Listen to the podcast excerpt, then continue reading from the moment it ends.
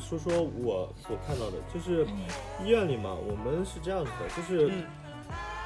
嗯、在呃发生这个之前，然后呃我拿了一部分口罩，因为我要分给那些回家的同学们，然后还有呃分给了。呃，甚至是不认识的同学，就是我说我这里有口罩，你们如果要回家，每人领几个，你可以回去，路上一定要注意安全，因为当时已经没什么人了。然后呃，至于我看科里，我就听说别的有一些科室，就是甚至一些护士，嗯嗯就是给领导弄了一千个，嗯然后就很夸张，就是实际上已经没有多少存货了。他们他们还要先跟我领导，就是然后我们都对这个事情嗤之以鼻，就说感觉永远有那种舔狗的存在。然后我们科是，我们科其实外科嘛，然后并不是直接面对这个疫情的，实际上就是如果是地震啊，或者说什么别的什么情况，外科医生先上，然后呃，但是这种情况肯定是内科医生，然后他他就有点像消耗品，因为不是说医生就去了就呃没了或者怎么样，他只是因为你如果接触了，你有可能感染，如果你一旦消失了，你就是一旦感染了，你从一个呃治疗人员、医务人员，你也变成了一个病人，你不再是一个有利条件了。所以说，呃，就是就是消耗品嘛。然后内科医生打完了，然后你可以换别的医生上。我就知道武汉那边口呃嗯骨科医生、口腔科医生培训几天也上发热门诊了，所以。现在就是这样的一个情况，然后我我们科里当时是这样，就是说后来变得比较严重，说要支援武汉嘛，嗯然后大家都是很踊跃报名，然后就是不大踊跃的，嗯，首先党员同志们都很踊跃嘛，然后其次不大踊跃的被别人点一下，他也会很踊跃，因为这个事情，你现在你说不去还好说，你这个有可能会秋后算账呀，大家都都去，你不愿意去，你什么意思嘛？反正据我所知，还是有那种就是抽签嘛，轮派，但是派到你你不去。你你你要么就下岗，你就辞职，你辞职还不算完，要吊销医师执照，就是作为公立医院，你要对，确实确实是有这样的人的。然后你作为一个公立医院，你不像私立拿的钱多事少，你钱不多，事情呃相对来说比较累，然后你还要承担这些责任，呃，你就不能退嘛。我我觉得，嗯，人家辞职已经那个了，但是你要吊销执照，其实就是基本上跟这一行说再见了吧。就是他的职业性不允许你不允许你后退，你跟公立医院的医生其实，呃，某种程度上因为在体制内嘛，你就只能进不能退的。呃，然后我们继续说我们那科里的事情嘛。然后虽然大家都喊得很踊跃，但他只在科里的群喊，就是很多人嘛。但是真正去报名的，就我们科护士长，我觉得真的他，呃，包括我后面募捐的，我有受他影响。我觉得，嗯、他是一个榜样吧，能给我激励我，因为他是没有说很多话那种，然后他直接去院里报了名，然后就是第一天报名，第二天大年三十就走了。他第二天就是早上六点钟的飞机就直接飞了武汉，呃，我觉得还是挺挺牛逼的，就是真正做事的人他不说，你知道吗？然后他就把事情默默的给做了。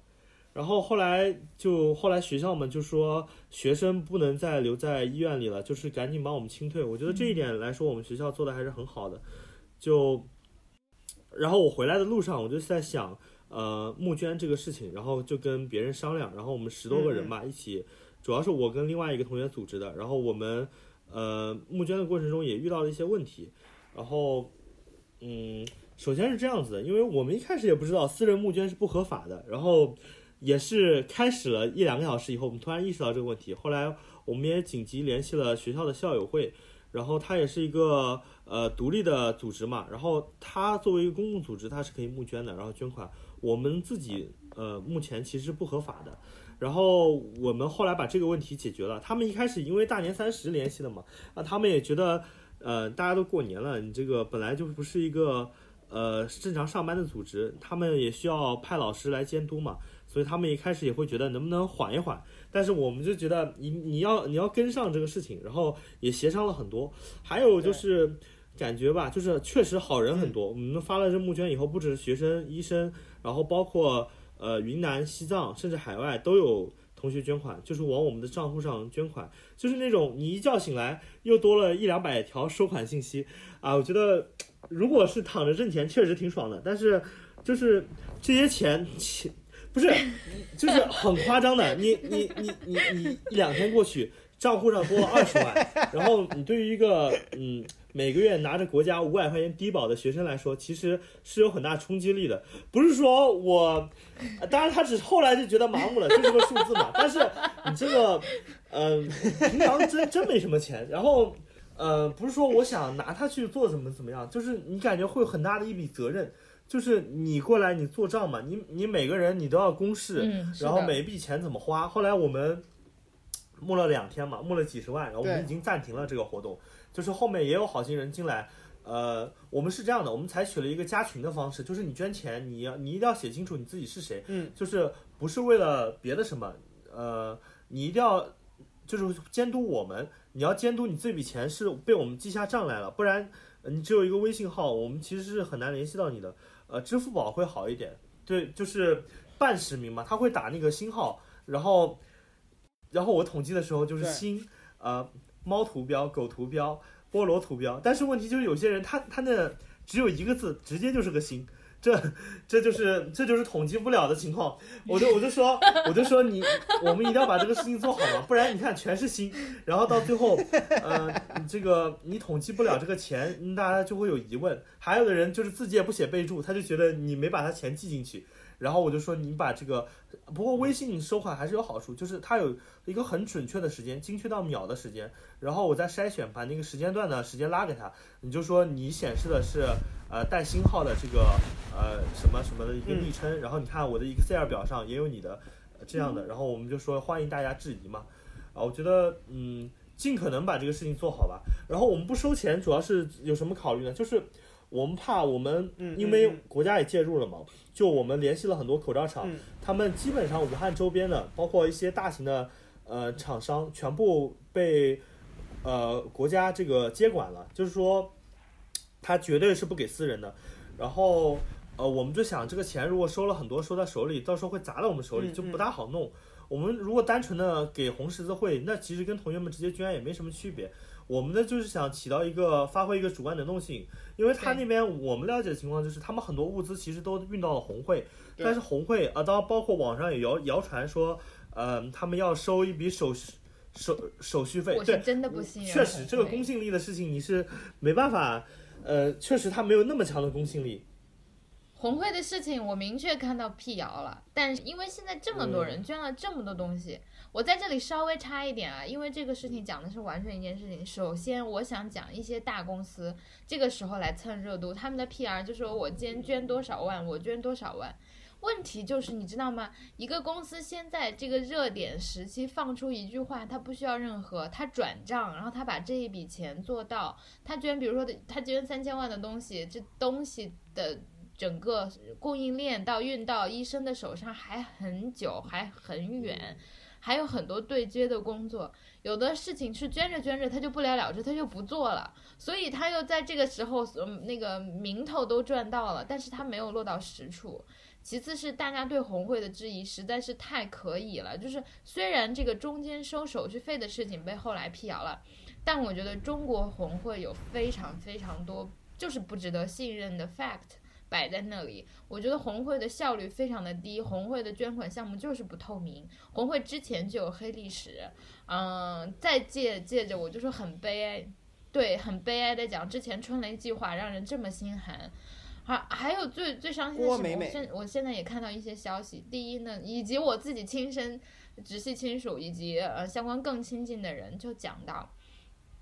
玉成刚刚讲的护士先为了巴结领导。第一线就先把口罩送给领导，这种一千个的这种事情比比皆是。我跟你讲，其实我觉得这次疫情的事情真的是特别见人心。我其实嗯，也不得不说，在很多时候，呃。真的，口罩以及这些供应是先保障所谓体制内的权贵啊，或者这这这个领导啊。我就看到有一个消息是，嗯，说医院收到了捐赠的物资，结果医政处先把这些拿走大半，留给一线医生的非常少。嗯，以及嗯，还有一件事情是我看到的是，呃，有所谓的黄牛，比如说像玉成这样的个个体捐助、自己组织的临时捐助，做的工作非常好。但是在找供应链的时候，一些黄牛就就这些物资就地起价，然后本来谈好了价格再抬高，就是发国难财。我觉得这种真的都很诛心。呃，与此同时，有强烈对比的就是，大家应该在网上都看到了，有一位农民，他是呃九一年的工人，然后他在口罩厂工作，然后工作的那个效益不好，所以工资工厂就以物代资，给了他一万一一万五千多个口罩，然后就把他赶回家，他就没工作，然后结果现在口罩这么贵，他就把这些口罩全捐了。记者采访他，他就说，那个他也只是做了一件很小的事情，他。后来在家里又找了三千个，所以其实他其实他实际捐了一万八千个口罩。我觉得这些对比都很强烈。我其实觉得就是我们这么大一个国家，就是用俗话说，林子大了什么鸟都有，就各个光谱上的人，就从极其自私到极其无私的人都很有。所以我每天都活在一个情绪的大波大浪中，让我觉得，嗯，哎，真是考验良心的时候。哦，好的，我接着说募捐的事情，就是，呃，感触就是，呃，确实，嗯，你想把一件事情做好还是不容易的，就是你初心可能，呃，很热血，你想把整个事情做好，但是你要考虑到相关的政策和法律法规，然后你在做的过程中，可能会有很多人去质疑你的行为，就是他觉得你可能为了私心，为了牟利。之前我也说了，就是毕竟这几十万的钱涌到我的账上。呃，我还是会觉得有一点，呃，触动吧。主要是确实很多钱，然后联系供应链的时候，包括跟厂商交涉，然后因为找他们的人太多了，然后他们的电话就是甚至，呃，就是完全不接，只能单微信单线联系。然后也有也有那种骗子吧，呃，他会用一些虚假的信息，包括网上募捐，呃，我们进了一个五大校友相关的信息发布群，然后会看到一些厂商的信息和捐赠方。和受助方的信息，然后我们进行一个交流，然后我们就其实发现还是会有骗子想混进来，就是他不是一个真正的医院的人，然后武汉那边医院的，他就是一个个体之类的，然后他就想把物资骗掉，然后呃，我们也确实发现了这种情况。还有就是，我比如说我呃，我们最近发现了上海这边有一个厂商，他呃，包括一些浙江的某个某个政府也是跟他们订货的，然后。我们当时就是怕这个善款，呃，随便的花掉了，或者说什么，就是跟不合，呃，跟这个质量不行的厂商合作，然后到时候会也会影响我们自身的信誉。我们也想把事情做好嘛，然后我们就是呃派了同学，然后我们去看实地考察，然后现场是一个什么样的状况。然后因为他们那边的货还比较多，我们并不能全部吃下来，然后我们自己买了两万个。呃的四块钱一个的价格嘛，因为已经像算 N95 的口罩，然后不带呼吸阀，是完全符合他那边的捐赠要求的，呃，已经算比较便宜吧。正常可能就两块多钱，就是，但是现在这个时候他们加班嘛，所以四块钱，而且包了邮费什么的，我们觉得还是可以接受的。然后还有一部分嘛，我们吃不掉，我们就在网上说这边有一个比较便宜的口罩，然后因为加了很多人嘛，我们也不知道是谁，但是就是有那种。他可能卖的口罩代购，日本代购，他就会，呃，甚至两个就能卖到几十块那种，然后他就举报你，然后，然后我们就被微信号举，我们就被微信官方，呃，举报，就是通知嘛，他就说有很多人举报你，你是不是发布了什么不实信息，然后，我们就需要跟他说这个到底是怎么回事，但是就是。你老被提醒，然后我们团队里还有同其他同学被提醒，他也是负责联系这方面的。嗯。然后我们也也怕微信号用了好多年，然后突然被封了，你看里面钱还取不出来，这个就到时候就就很尴尬。然后我我就不参与这方面，呃，继续跟进了。我就主要负责把钱管好。然后我们其他同学去的时候，就是他们也会有被提醒吧。还有之前就是，其实我就感触就是，很多人你知道吧，他又不做事，他就是。看不得你做好事，然后他，呃，我觉得就是像之前群里他们说捐款有没有具体记下来，这是一种监督，我觉得是可以接受。但他就是他不出钱也不出力，他就是质疑你。当然你要真金不怕火炼是很好，但是他就会喜欢举报你，你知道吧？就是我们刚做这个事情，他就跟学校举报了，就说你这几个人在干什么，然后不符合规定，然后。学校那边也跟我们联系啊，辅导员也对我们挺好，然后多方确认嘛，然后我们也跟呃官方呃达成呃共识，就是他们派老师来监督我们，但是完全不干涉我们的决策什么的。但是我们我们还是就是花每一笔钱，我们都一定要先跟老师确认好，就是我就跟大家说，我们做好事的，但是一定要呃顾及自己的安全嘛。我们每一笔钱的支出啊、包括那个什么微信提现，他要收手续费嘛，然后我们呃。八万块钱收了八十手续费嘛，反正这些东西都是要跟老师说好的，我们一定要有明确的账目，然后最后我们会在群里进行公示，就是，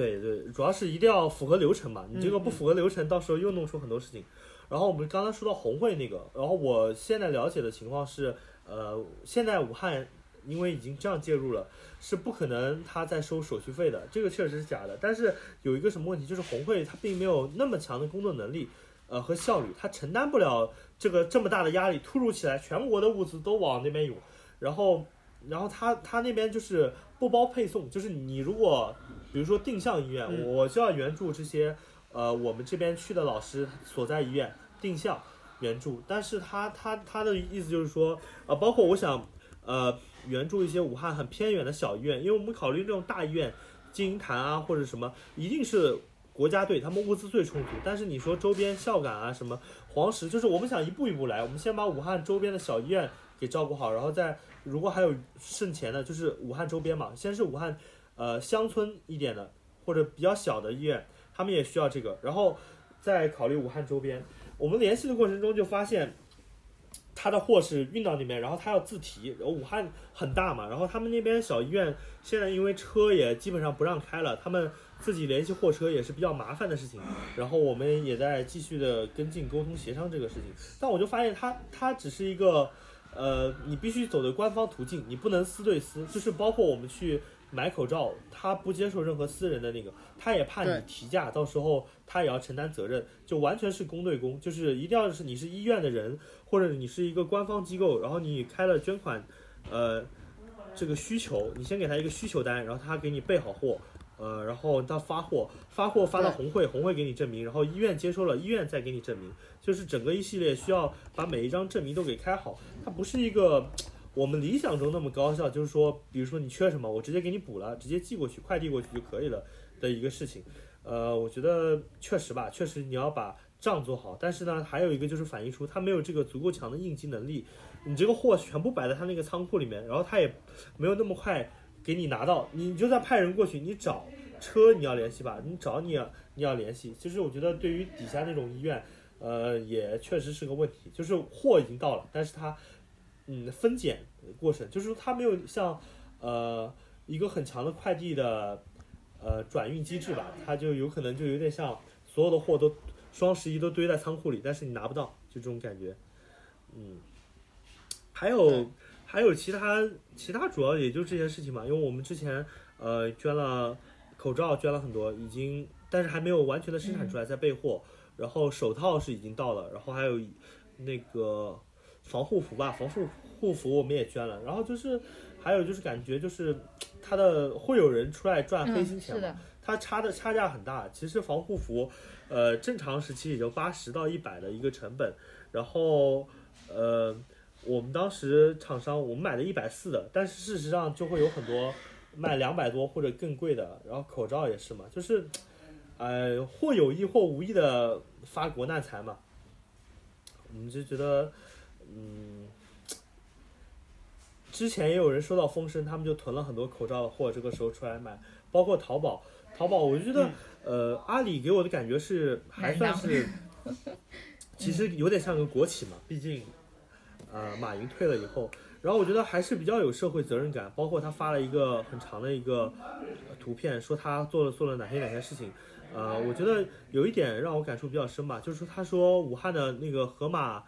和他们的那个什么天猫超市的店，就是一定会有货，稳定供货。我觉得这个实际上也是一个呃有东西吃，也是一个维持社会嗯稳定一个很必须的条件。呃，我觉得他做的不好的地方呢，就是他也在支付宝上进行募捐，然后包括这个发起的是北大一个 某个什么呃基金会吧，然后基金会长还是设立的原因是这个人得了白血病，然后他继续设立这个，但是我就觉得就是我在知乎上也看到人家揭揭他的底嘛，就说这个人是有问题的，因为他们口罩就是虽然募了这么多钱，但它的口罩是远远高出市场价格的。就比如说一个外科外科口罩，实际上正常价格是三毛两毛九嘛，或者更低，但是他那边就是六块。就是你再怎么样，N 九五我们才买到四块嘛，我你就觉得如果它单子量足够大，完全可以更低的价格，三块钱就可能就能拿到。然后它就是 N 九五就是最好的装备，只要三块，但是它一个外科口罩本来三毛钱，它那边公式上写的是六块，我就觉得。呃，那你这个里面手脚就可能就有很多手脚了，你这个翻了二十倍是怎么也不可能的呀！特别现在国家还明令禁止，就感觉，呃，虽然你说大家都说在做好事，但是事实上，呃，一一些比较大的企业他们募捐，你这个钱最后他也公示了，但是如果你没有一个，呃。刨根问底这种追究的精神，你作为一个捐款人，你这个钱实际上你觉得很好心，你把钱脑子一热捐了，然后也希望自己的钱能真正帮到前线的人，或者帮到武汉、湖北的民众。但事实上，你你后期如果不继续参与这件事情，你这个钱就有可能白花。我们也希望，就是这些同学，就是我们自己给我们捐款的人，一定要捐监督好我们，就是包括我们有什么做的不好的地方，就是觉得这是一个。呃，完这件事情才会完整，并不是说填到我们这儿，我们到时候买了，我们给大家发看个图片，这件事情就就完成了。觉得包括后期的一些呃认定工作，我就觉得，呃，阿里这么大的企业，他之前也说了，淘宝不卖假货什么，但是纷纷提价，就哪有不提价的呀？然后他之前，然后豆瓣，我包括我也看到有人整理那个不合规的那个淘宝商家的名单，但是就有那种商家，他一天换一个名字，一天换一个名字，这个他的那个淘宝那边的那个保证金可能也就十万吧，但他肯定可能可以飞速的赚回来。我就说这些人肯定还是要追责的吧。他有几百家这种黑心的商铺，呃，我觉得提价是一方面，就是好歹你是给的真货，就是呃你只是恶心人了一点。但是我就说那种卖假货的，你说这也太缺德了吧？你他们有那种，其实我们最近。在做这个事情，我们有了解嘛？口罩它是有不同的标准的，呃，然后有一个 GB 什么什么到二零零六，那个是一个国标，呃，N 九五是一定要有那个才有效的。但是事实上，很多 N 九五在之前，像呃，戴比也说它是 PM 二点五，这是雾霾的一个情况买的，它有有有那种工人用的那种建筑材料，它是那种，它是不符合能抗菌的标准的，因为可能跟疏油层啊或者什么东西有关系，或者那种呃。碳里面有碳的活性炭的那那种东西，因为孔径太大，是根本防不了病毒的。那他们也拿出来卖，包括有一些普通普通的棉口罩，还说是给什么小朋友戴，那实际上根本就不是这样子呀。它的那孔径太大了，病毒一下就漏过去了。嗯，我觉得这些都是都是我所看到的一些问题吧。就是，呃，好人确实还是好人多，然后但是。对，但是就我们，你想作为一个好人，其实你要考虑的事情有很多，不是说你一腔热血就行了，就是你需要有足够的能力把这件事情给做好。不但就是不但你要去做，你还考虑如何把事情做好，还要保证自己呃的一些基本的安全吧。我觉得还是有很多事情我们需要考虑的。然后其他的就是我觉得呃民众就是一般一般人，呃像不在疫区的，我们觉得能做好的事情就是不要出去乱跑，给。国家添麻烦，尽量的还是保证自己一个生活区域，然后也不要囤货嘛。我我就看有朋友圈一些上海的朋友，他们做的还比较好，他们那边就是超市里会发公告，就说呃你不要引起恐慌，不要囤货，也因为你一旦囤货，巨大的压力，就像那些武汉的病人一样，他们其实正常冬季来说也是一个流感高发季节，包括肺炎还有什么，他们就会疯狂的往医院涌入。然后他医院是没有短时间内是没有能力承载那么多病人的，你就就像撑爆了那种感觉一样，他只能说明确发热我收治，然后但是病床也满了，他没有那个检测盒测病毒，就是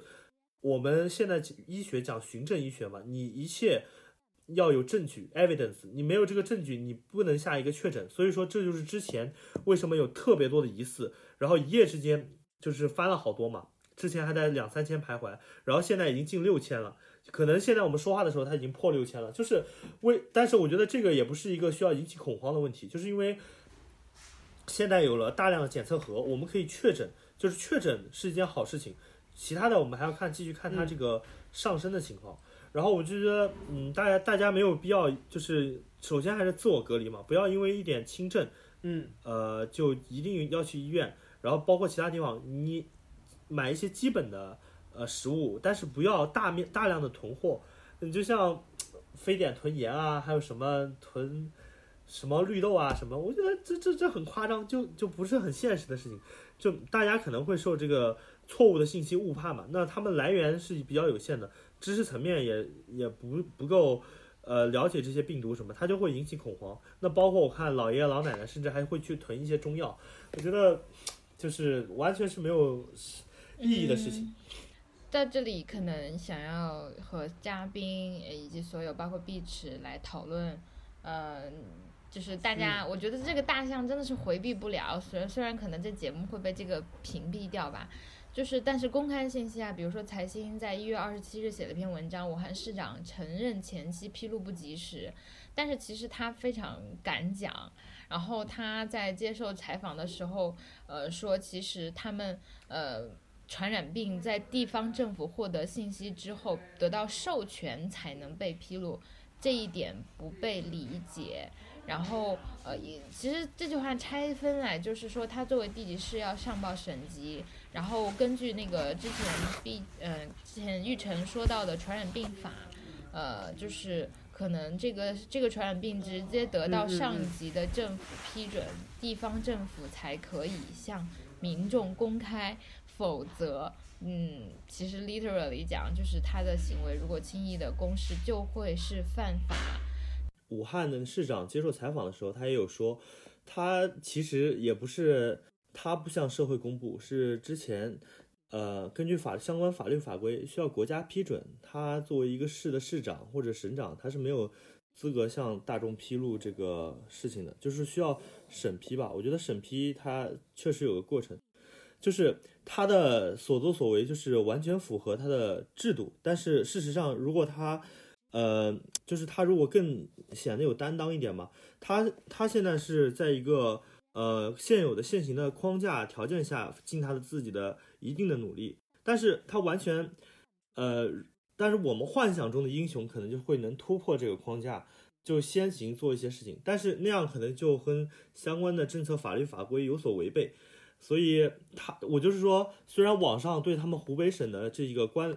体系领导阶层大家都意见很大，但是我觉得。这个事情到最后可能对他们也没有什么过多的影响，最多就是换个地方继续那个，因为他们这个完全是符合，嗯，他们的政策或者说法规吧，所以也是一件很无奈无奈的事情。对他讲，我们现在看到武武汉市作为一个城市封城，其实在人类历史上是，呃，很少的，甚至没有的，把门关了。嗯，他的本人说历史上就会留下骂名，然后他说了一句特别话，他说最后要问责，说人民群众有意见，我们愿意以革职谢天下。呃，然后说实话，就是这个采访一旦露出，呃，露出的同时，还有就是武汉市的所谓的大家网络群嘲 F 四，然后只有三位出现，然后这三位把口罩全都戴错戴反，然后露出鼻子等等，就让大家也是心情很复杂。但是我想讲，就是我也不针对这几位具体官员来讲，然后对大方方有一句话，呃，也是这个就是呃默默听听节目，然后和我们同在支持我做文稿的这个曹友也讲到的，就是其实他们这些官员并不是他们不行，他们只是运气不好。我们把这个事情放在任何一个别的省市，不见得比他们做的更好。所以，我当我们想象，而且在十七年前的 SARS 发生的时候，也有北京的官员被撤职。所以，我们可以想象，当一个个人不会是，呃，当这些错误不可以被归咎到个人原因的时候，我们必须要反思的是什么呢？是结构性问题。然后，我我在这里想讲，就是一开始，嗯，就最近的新闻，一方面很精彩，但另外一方面就是。呃，也让我，比如说最开始白岩松有一段采访，然后他呃连线，然后问了很多问题，然后 CCTV 就把他给 cut 掉了。然后这这其实我们如果说这是嗯就是刚刚呃，Alice 讲到或者猪猪讲到他们父母所在的那个世界，这也是他们发生的。其实不论在哪一个行业的嗯哪一个领域的媒体记者，都可能想在这件事情上统一战线，能够把最一手的信息公布给大众。但是我觉得现在中国的媒体确实是。呃，怎么说呢？被管制的很凶，所以这个突破口是很窄的。然后我最近看到一个一本书，我想推荐给大家，是《国家治理的中国国家治理的制度逻辑》。然后我我觉得民众总有一种概念啊，就感觉是那个上头自然有人，就是。就是我，我其实最近经常就是反思吧。我觉得我们总觉得中国在步入现代，就是呃我们现在所谓的民主专制，然后我们已经取消了帝制，对吧？没有皇子，但是在我们的官僚文化和这个整个政府系统里，我们真的没有摆脱以前这个呃非常接近皇权帝制和官僚系统运作整个国家治理这么幅员辽阔的土地的一个传统。而普通老百姓觉得上头自然有这个有人会管，就一切都听政府的这种概念，它就也呼应着皇权不下线，也呼应着我们的，比如说党党政组织和政政治运动是如何发生的。然后我刚刚推荐的这本书《中国国家治理的制度逻辑》，其实能够非常详细的解释为什么这一次湖北市的市长他能够说我们已经。就他能说，如果之后有问责，我愿意 革职以谢谢罪天下这样的话，就这这一时间让我他一说说我愿革职以谢罪天下这些话，我就真的觉得 这这真的是我就是复古穿越，你知道吗？对，有一种一死以谢天下的感觉。嗯，我我当然不是说他这个本身，我想讲我们的。嗯，官僚体制其实一直有一个摇摆，所谓的摇摆就是稳定和效率。如果你要追求稳定，就要牺牲效率；如果要牺牲效率，就要追求稳定。呃，当然更更加嗯嗯，就是先进的政治学分析，比如说根据韦伯，根据我们的呃就是。政权的合法性、权威类型和支配形式，包括组织社会学，有很多分析。这本书会结合很多具体的事例，包括奥运会的社会动员，包括嗯 SARS 疫情防治的很多事实，来讲中国的治理到底是怎么发生的，我们的官僚权力是怎么膨胀的，以及为什么我们总觉得习大大心系民、心系老百姓，但是下面的官员就是这么不得力。其实他内置置换的还是一个皇权和官僚之间的国家权力，不能再说皇权了，知道大清 大清已亡，就是国家，呸，那个国家权力和官僚权力其实反而是一个矛盾权力，官僚体系是窒息中国发展社会动力，有的时候甚至是停滞的一个，这是由于它的支配形式和组织分配形式的僵化。嗯，但现实是呢，我们在比如说邓的时代，我们有摸着石头过河，黑猫白猫，所以其实它又富有非常大的弹性。嗯，在中国当今社会呢，又有非常丰富的土壤。我们的县镇治理，就比如说今天我们的草有来自武汉市的，有来自武汉市周边的地级县或者地级市的，甚至我们会看到在河南这个动员是如此的成功，以至于村支书来扛着大刀，然后写着这么个归乡归乡不孝子孙，带病归乡不孝子孙。这个动员是是，今天一方面是它可以，同样这是中国的土地，同样是省和县，河南你说能比武汉有什么巨大的意义上差别呢？都作为内陆省市，能有这么大的区别，它其实展现真的是国家治理的一个困境，这是很多年来依法治国的一个主题。呃，我们在讲法律面前人人平等的时候，它也适用于这位武汉市的官员及他确实认为是他在遵守着法律。可是可笑的事情就是，当这件事情足够严重的时候，中央立刻给了一个什么属地播报、属地嗯报告权，我忘了那个专有名词是怎么说的，这里这里不太专业，就大家批评好了。反正是一个，就是又立刻把这个信息公报的权利和自主决策权利放归属地。嗯，其实这是一个治理上的技技术性问题，但它直接决定了我们的信息什么时候能传达到一线。所以，嗯，我们不得不来再次强调，就是这期节目想要稍微揭开一点，我也很鼓励大家去看这个书，就是，呃，在我们伴随着微博上的舆论，就是腥风血雨，有这么多个体来呼吁救人，然后有这么多就是非常 mean，在我眼里又刻薄又冷酷的人去问这些个体，你们是不是真的出示你的医院证明、死亡证明等等，这些背后其实都代表着一个信息，就是我们没有一个行之有效的信息机制，而这背后再往上一个信息就是我们看到一个。政府强有力的动员机制，把所有的行政问题都转换为了政治问题。其实，当有疫情出现的时候，这是一个行政问题，病报层层上报，然后下达，然后地方的官员应该也有一定的常识和判断和和权利，开始部署。他在他政绩上要不要为这次事件的失控而背锅，或者他要为及时控制住的这次疫情而得到嘉奖，这也是一个。机制的问题，嗯，而我不信的是，也不是不信吧，也可能是万幸，对吧？我们，我我要讲点政治正确的话，就是我们举国体制，这个大国体制，就是有这个动能力来开始在发现事情之后，动员这么多企业免费加班，动员这么多呃医疗资源，对吧？就是逆行上岗，这个动员机制就是我们动员型政府的一个特点。而我们的政府要保持动员的高效率和应激能力，就必须突破按部就班的官僚理性。我想讲啊，武汉市市长其实他做的，就我不是在辩替他辩护，我骂他应该骂的是最多的人之一了。但是他在他的行政立场上，就是坚持了他的官僚理性，他就是在所谓的依法治国，因为在。那个，嗯，就是什么传染病法里就讲到有重大疫情要谁有上报权是国家，在自上而下布置任务的时候，同时基层官员又听到一个说法，就是这是一个政治任务，不管你怎么做都要完成，然后我们就出现了现在不同部门、不同科室的人被抽调到。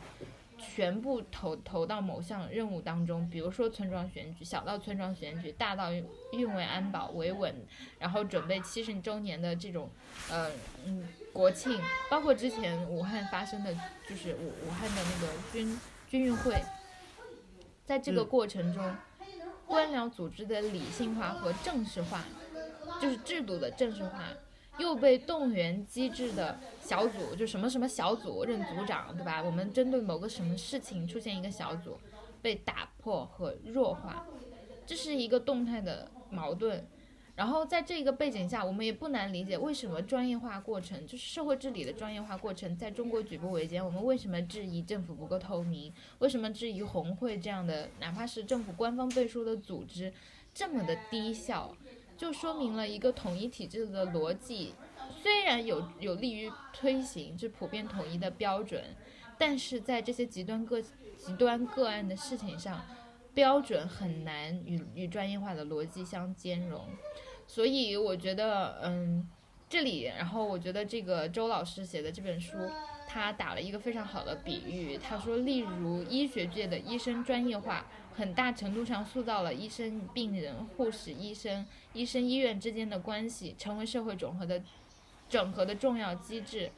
然而，这些专业化的过程相对独立，在各自的领域有专业权威，难以纳入统一整体的逻辑之中，以至于形成对统一统体制的挑战，产生了制度逻辑的不兼容。所以，我们会看到。明明我们中国的医学实验室、病理学等等已经这么发达了，但是我们的行政体制却在削弱和阻碍我们专业化的展开过程。其实它反而成为了共享专业化的屏障，对吧？如果我们的湖北是自己有这样的专业组织能力，呃，它第一时间公开疫情，然后立刻在当地的实验室，对吧？我们明明有 P 四实验室等等，把它做好。这个时候，专业人员在政治教化礼仪活动中要放弃他们的专业观念，或者他们就只能作为专业人员而非行政治理人员。这就是网上为什么大家会传流传一个段子嘛，人性、党性 和那个呃良心 三这个三角，然后两者不能兼得。我觉得，呃，这个这个有很多版本哈，就是这个所谓的三角有很多版本。我觉得，呃，我觉得这是值得我们在这件事情上可以思考的一个一个一个怎么说呢？我认为可以发散出来的书，也是大家，嗯，我其实可以深深感觉到，就是因为二零一九年的经济形势是真的不好，而这不是一个敏感事件，你们再怎么装，也就是不好。然后二零一九年有一个非常大的社会动向，就是像潮汐一般，很多嗯。很多人去参加国考，以及中国的这个公务员体制就是放开了更多的名额，嗯，想要吸收年轻人进去，嗯，而且其实我们自己就是，比如说碧池，我在学校大家也知道有选调生制度，就是我觉得他真的就是普通人，甚至是基层官员都要打破一个，我觉得普通人去试图理解我们的国家是怎么运行的，不是一件很难的事情，对吧？这有一本书会清晰的向你展现这个逻辑。然后我可能因为这件事情发散稍微扯远一点，我们回到武汉事情的本身。然后，嗯，我觉得中间还有一些事情是不得不面对，也是我特别不忍心的。因为我今天在录这期节目之前看了一篇文章，是在人间发的一篇这个呃公号，就是讲述了武汉的呃一个一个家庭，然后这个。主人公的母亲去世，然后是，然后父亲也被感染，然后他自己也有低烧症状，然后当时我看完就直接眼泪咔咔的往下掉。然后我们再讲更多的，我刚刚讲了很大的，就是我们这个问题出在哪里？为什么呃我们医疗水平这么好，但是在在行政上却成为了阻碍？然后魏玉成也讲了我们一线的医生，嗯，然后有曹友也讲了来自武汉，其实。呃，还是比较平静的这个现实生活经历之外，有很多人的痛苦是不能忽视的。然后我其实这两天真的每天都很害怕打开微博，因为经常有首页会转过来，就是个个人在就是 cry for help，然后他们的家家人已经不能，嗯，就是都站不起来了，然后肺全部白了，然后没有病床，也没有被确诊，呃呃，没有试剂能够足够的确诊，然后四个小时之后发了一个过世了。我当时整个人都是懵的，然后我也是出于自己泄愤，你知道，就是当时有有人在下面会嘲笑那个没有上呼吸机的人，人家上的可能是氧气面罩嘛，但是可能说错了。然后有一个在上海交大，呃，就是可能是读到博士，然后去美国波士顿，反正是哪儿哪哪儿去交换的一个人，他就在下面嘲笑了，哈哈哈，你自己上呼吸机你用了，然后他说了一连串的医学名词，然后等这件事，等他的亲人就是去世。呃，那个博主在发过世了之后，有很多人就批评他们，然后他的身份就是曾经很尖锐、很尖刻的质疑这些受害者的人的网络，嗯，又被网暴，然后大家继续下面，我就我就不断的在这几个账号之间来回跳，我觉得我都有些强迫了，啊，我就觉得这是一个非常非常伤痛的时刻，然后就是提到这个，我就想到一个问题，就是从这个。从也从这个事件研发出了一个问题，就是什么是国民性的问题？嗯就是该怎么如如何理解这这这一个词的问题？就是到底，就是到底什，就是如何去定位说中国人到底是一批怎样的群体？中国人到底意味着什么？中国人的性格构成是什么样的？中国人对比于比如说其他国家的人来说，他的特点是什么样的？就是为什么我们在社交媒体上面不断的。不管遇到任何的社会新闻，都会遇到这样的呃留言，同时还有各方面的阴谋论大行其道。嗯，就是这样的，一是肯定是跟跟我们的，就是刚才呆逼所说的，就是跟整个的呃信息不透明，整个的呃行政性的结构性的问题有关，整个的那个包括我们的媒体的缺位，这个是也是被迫缺位。就是我很理解媒体人在在在整个事件当中的无奈和和和和和被局限，但是同时就是这件事情上普通的个人应该承担什么样的责任？呃，我觉得也是跟国民性相关的一个话题，就是呃，整其他的省市的人对于武汉人或者是泛泛的谈湖北人的敌意和戒备，我也很生气。我就不是分不清病人和分不清病人和武汉人嘛？就这个地图炮，就现在有网上有一种歧视，呃，在封城之后，好像就传出来一个言论，说有武汉人逃出是外省，然后大家就都很嫌弃，就视武汉人为这个艺术，嗯，然后其实说实话，就刚开始我是可以理解的，因为大家都很担心嘛，而且封城的目的是为了限制传。然后你知道，我刚刚在某一个群里看到一个特别让我震惊的消息，就是呃，因为可能上海是被表扬了，因为在二零呃就是十七年前 SARS 上海的这个社区嗯防疫做的比较好，而且你知道上海的居民楼有楼长吗？啊就真的会有楼长，就是挨家挨户发这个。比如说现在要那个垃圾嗯分类了，就由楼长组织大家，然后发宣传册，然后楼长就微信嘛，然后刚刚我就看到某个群里讲，一个人要举报他的邻居咳嗽。What the whole？就是 我现在觉得大家一方面是当当你自己戴口罩的时候，自我要求就是很心大，然后自己的亲友邻居来家里做客，可能出于嗯礼貌、不好意思，但是嗯。邻居啊，或者就是嗯普通的陌生人，包括看到有一个人看到武汉的车，然后就想报警。嗯，说实话，我不知道这些，就是现在你问我这个个人，我也不知道这些，嗯，行为的边边嗯界到底在哪里是合适的。但我觉得必须要指出来，现在大家对武汉的歧视，就是武汉对湖北和武汉的这种歧视是，我觉得是超出了对理性的范围的。这种歧视伴随着我们长期以来，呃，对河南人的歧视，对呃这种民粹的存在，他们自始至终的一个逻辑就是，除了我之外，其他人都死活我都不管，我嗯自己就得活。然后，嗯，只除了我和我的我在乎的人之外，其他人都得就是为了我而让出公共嗯资源和利益。嗯，嗯我我个人觉得这件事情就是很复杂，我真的不会去指责那些因为恐慌而逃出想要逃出疫区的人，然后我也会很感激像呃，比如说爱丽丝或者猪猪这样，因为生病了，然后因为知道这个疫情，那就就地原地待命，然后来观察这样的人，所以我觉得理性真的很重要。然后刚刚讲到一个国民性，还有一点就是，就是举报，你知道，就是现在大家是，如果我们观点有不同。那你就举报我，或者我就举报你，或者你就等着别人举报你，就是你们不觉得这是一个特别重的威胁吗？点点然后刚，才我看到微博上有一条消息是，呃，有一个应该是湖北人还是武汉人，他自己发的微博说他在乘坐一个航班的时候，然后呃临近登机的时候，车上呃机上那几个上海人，呃提出来说，因为他们是呃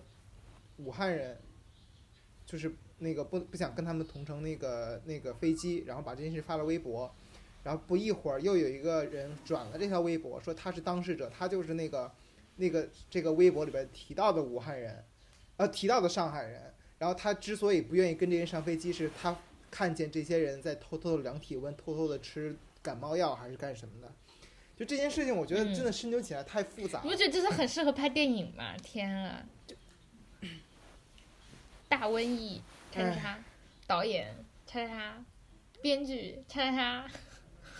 呆逼又欠我一个剧本。不用不用写了，现在就直接拍吧，镜头一开，对着微博咔咔咔，天天你就把你就镜镜头镜头对着微博，这些文本全都出来了，真的。而且我还想讲，就是我不是在一味的包庇说所有的武汉人，就是我也看到了，就是嗯。有一个，还我还想问，我说我觉得现在肯定有演员，我再要阴谋论一点，这是阴谋论，这是我瞎猜的，是我不负责任的话，我觉得肯定有人在演，就是我那天还看的是谁，是不是玉成发给我，还是我妈妈发给我？我妈现在也很八卦，就发给我很多。就是有一个农村人，他发现了武汉人，他就把那俩武汉人就是跪在那个武汉人就跪在地上，另外两个人就压着他，然后戴着口罩，叫叫什么？就是那个视觉冲击就很像以前文革抓人要批斗，真的很像很像。天啊，这节目又放出去了，但是我还是要说。就是当然了，不排除有的人他知道自己病了，但是他很害怕，他他要逃出疫区，然后吃酱要蒙混过关。我觉得这些人是有问题的，然后这些人混在一起，包括其实今天我们看到有一些信息，就是极端个案是有一些人他有他是呃检测是阳性，但他本人没有任何症状，他就是表现健康。嗯、呃，刚刚玉成还纠正了我说这种人是什么携带者，但是他并没有发作，然后他感染了他周围一圈人。所以这个时候几乎人人都有罪，但几乎都人人都无罪，这种不确定性确实都很让人感到恐慌。但我想想，就是，嗯，这个这个文本和考验人性的时候是如此的复杂，然后我们每个人都有求生的本能，然后同时我们都很难不对周围的人做苛责，是判断每一个具体的人的行为的语境和他的背景和他的动机是一件特别耗功能、耗高功耗的思考思考嗯。活动。我每天都被这个事情搞得心非常的累，然后说举报湖北人举报咳嗽，包括呃刚刚玉成在那个嗯、给我的微信，我们的微信群里也说有个傻逼老师四处说 说他和武汉人有接触，离他远一点。我觉得这种人真的要诛心，就是哦，还有一个，我觉得大家 还有一个嗯，你说首尾呼应的段子。昨天我应该应该是我爸还是我妈昨天在饭桌上面跟我说的，说有一个有一家人，呃，他们家的有嗯有一个亲戚在从湖南过来过来，要非得要串门儿，然后他们怎么说怎么不听，嗯。然后那个临近走之前，直接那个这家人就直接报警，然后在那个火车站拦截他家的亲戚。